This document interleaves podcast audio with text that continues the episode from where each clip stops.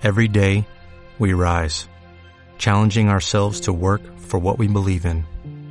At U.S. Border Patrol, protecting our borders is more than a job, it's a calling. Agents answer the call, working together to keep our country and communities safe. If you're ready for a new mission, join U.S. Border Patrol and go beyond. Learn more at cbp.gov/careers. Estaba pensando sobre el tema de la otra vez cuando hablamos con Diego, ahora que arrancó el Bafisi, ¿no? Que empezó la, el, festival este de cine independiente. Y también hablamos con Diego desde Gese con el Uncipar, ¿no? El, el festival de cortos que se hizo en Villa Gesell hace ya un par de semanas. Y también tenemos para pasarle a los oyentes que se va a hacer un programa de, de- en el Centro Cultural La Rosa Blindada sobre también cortos, ¿no? Esto es el viernes 17 a las 7 de la tarde en Jorge Newbery, eh, 3428 es. Y tenemos en línea en este momento a Luciana Abad, que es distribuidora de cortos. La distribuidora llama Hasta 30 Minutos, la tenemos en línea. Luciana, ¿cómo andás? Te habla Sebastián Maxi Iguada. Hola chicos, buenas tardes casi. sí. Muy bien, qué informados que están con el tema de festivales. Ah, sí, nosotros somos así. Muy bien, muy bien, muy bien, un lujo. Sí. Un lujo. Y hoy es jueves, tenemos día de cine, así que imagínate, hoy va a ser todo así. Muy bien, muy bien. Me sorprendieron con Ucipar.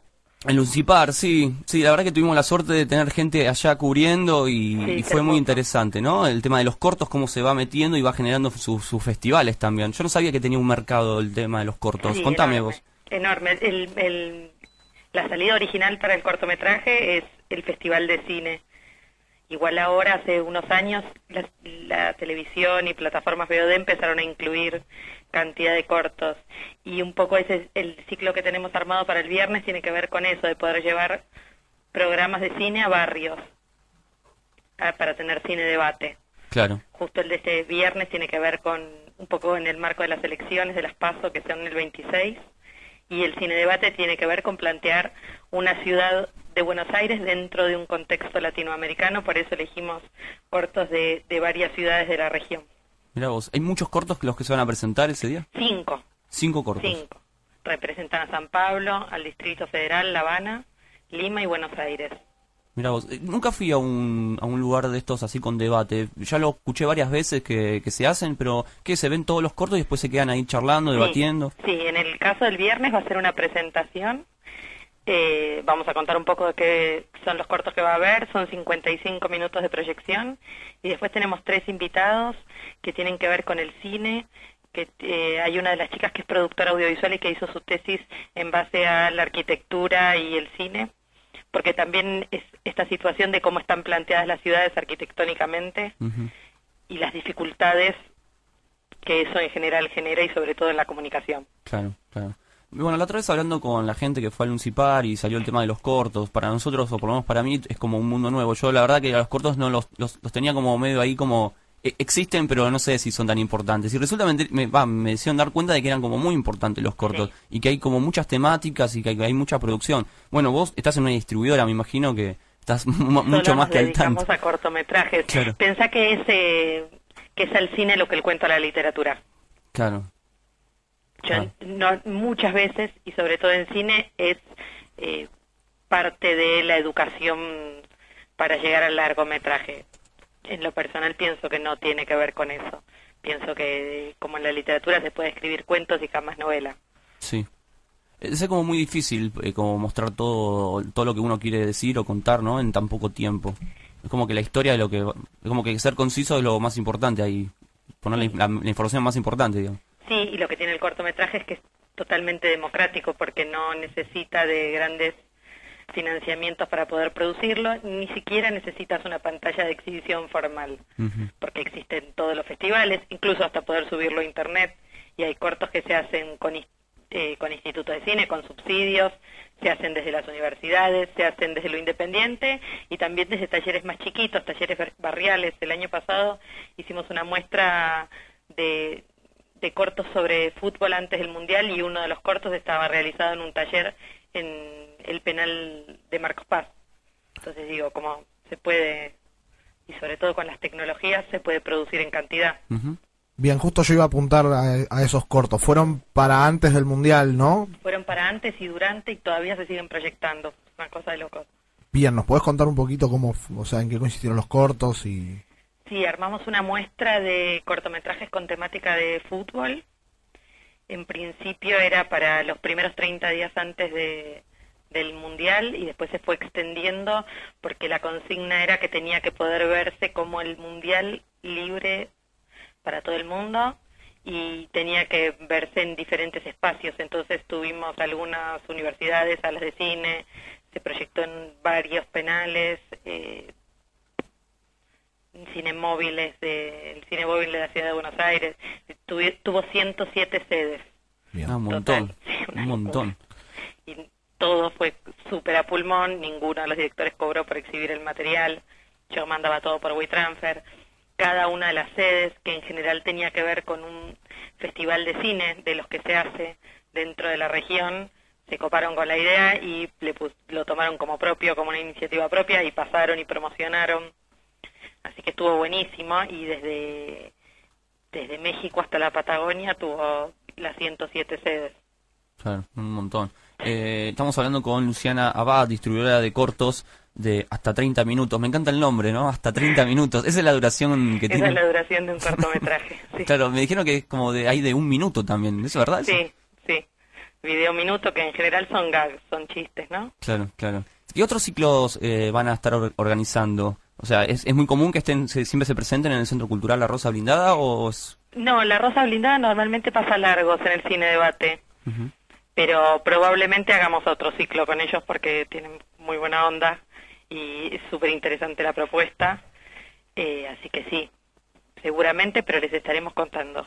Bien. ¿Cuándo arrancaron con la distribuidora, Luciana? La distribuidora tiene nueve años. Sí, nueve años ya. Nueve años. ¿Y, siempre estabas en el mundo del cine? Sí, soy productora originalmente y trabajamos con cortometrajes latinoamericanos. Ah, mira. Eh, con el objetivo de llevarlos a festivales del mundo y también a mercados televisivos o de plataformas veo de tipo Netflix y esas. Sí, sí, bueno, Netflix fue como un gran, ¿no? Fue como una, un gran trampolín para el tema de los cortos, exhibe muchos cortos. Sí, sí, ahora Argentina va a tener su plataforma de VOD con contenidos mucho más eh, populares, a precios populares para para poder ver materiales de estreno y cosas que ya están, no sé, las series de la televisión digital que se producen de la mano del Inca. Claro, y a nivel, digamos, eh, o sea, nuestro nivel, digamos, al producir cortos, eh, comparándolo con otros países, ¿cómo, ¿cómo viene? ¿Cómo venimos, mejor dicho? Argentina, Brasil y México son los países de mayor producción latinoamericana. Mira vos, ¿y por qué será eso? Porque son los que tienen institutos de cine más fuertes. Sí en principio, eh, porque son los que tienen escuelas de cine. Pero hace 10 años, y por supuesto que no, no está alejado de todo lo que sucede en la región, eso empezó a modificarse y hay países como Ecuador, como Bolivia, que empezaron a producir contenidos. Y la maravilla de eso es que nosotros, los países de mayor producción, durante muchos años miramos solo al cine americano y solo al cine europeo entendiendo que esa era la manera de construir un lenguaje. Y en estos últimos años eso se modificó.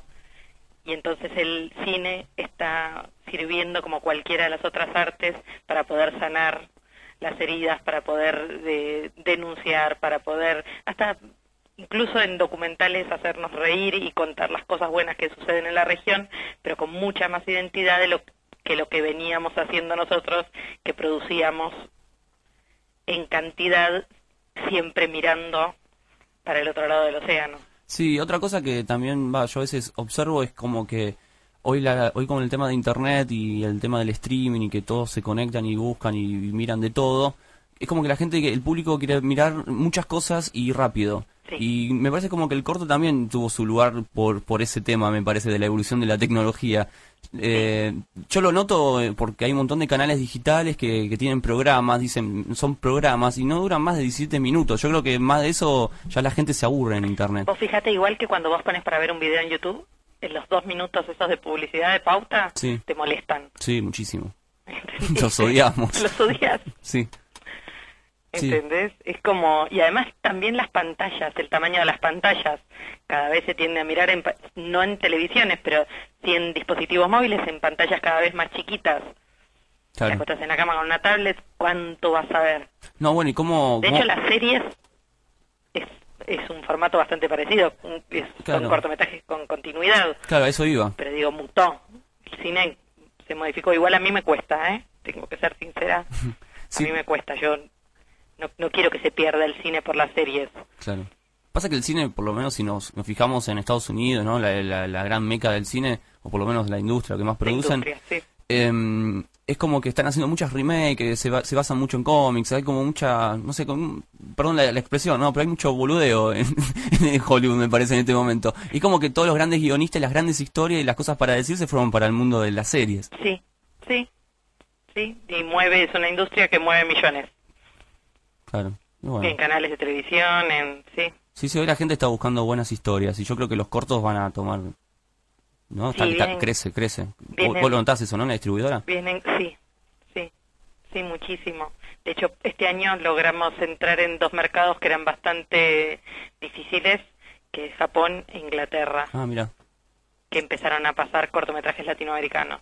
Mira vos. Eso es como una victoria. Claro, claro, claro. ¿Y Japón eh, qué, qué es lo que eh, costaba que entre el idioma?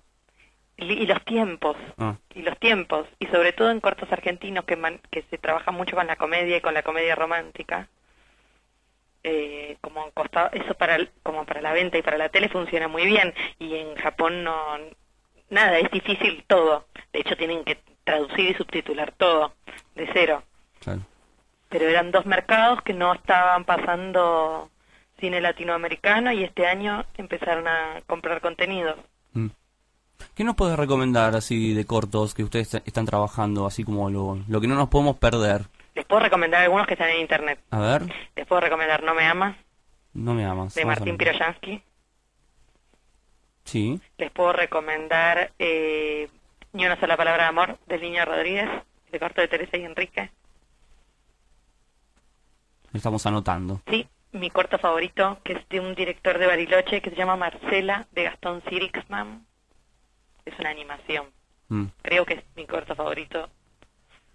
O está entre los cinco favoritos. Acá el productor dice, no me ama. Es No me muy, ama. es muy grosso, dice. Sí, está No muy me bueno, se verdad. vendió a Japón. Ah, ¿ese es el que se vendió a Japón? Es uno de los que se vendió a Japón. Vos, qué bueno. Qué romántico los japoneses. Sí, sí, sí. Ese se viralizó Sí, el año muchísimo. pasado. Sí. Sí, sí. Eh, y ni una sola palabra de amor también. Genial. Luciana, te agradecemos muchísimo Chicos, por la gracias por el charla. espacio. No, por favor, Los los... esperamos en la Rosa Blindada el viernes a las 19 horas. Por supuesto, entrada libre y gratuita. Bueno, genial. Luciana, muy amable y vamos a seguir estando en contacto, seguro. Dale, gracias chicos. No, por Buena favor. tarde, besito. Un beso para vos. Chau, chau. Bien, ahí hablábamos entonces con Luciana Abad, ¿eh? Ella trabaja en una distribuidora que se llama Hasta 30 Minutos. Muy interesante lo que nos contó con el mundo de los cortos, ¿no? Es Muy algo bueno. de lo cual, sí, notamos como que está Avanzando. empezando a mí ¿no? me gustan mucho los cortos. ¿Sí? Sí, hay uno que se llama El Empleo, que lo recomiendo. El empleo. Sí. ¿Es de acá? No, Ah. no, no, por eso no lo dije antes. No, bueno, dígalo, dígalo, el no, empleo. está muy bueno. En, ¿Es que en YouTube está? ¿Dónde está? Está en YouTube. Sí. ¿No te encantaría tener 100 dólares extra en tu bolsillo? Haz que un experto bilingüe de TurboTax declare tus impuestos para el 31 de marzo y obtén 100 dólares de vuelta al instante. Porque no importa cuáles hayan sido tus logros del año pasado, TurboTax hace que cuenten. Obtén 100 dólares de vuelta y tus impuestos con 100% de precisión. Solo con Intuit TurboTax. Debes declarar para el 31 de marzo. Crédito solo aplicable al costo de la presentación federal con TurboTax Full Service. Oferta sujeta a cambios o cancelación en cualquier momento.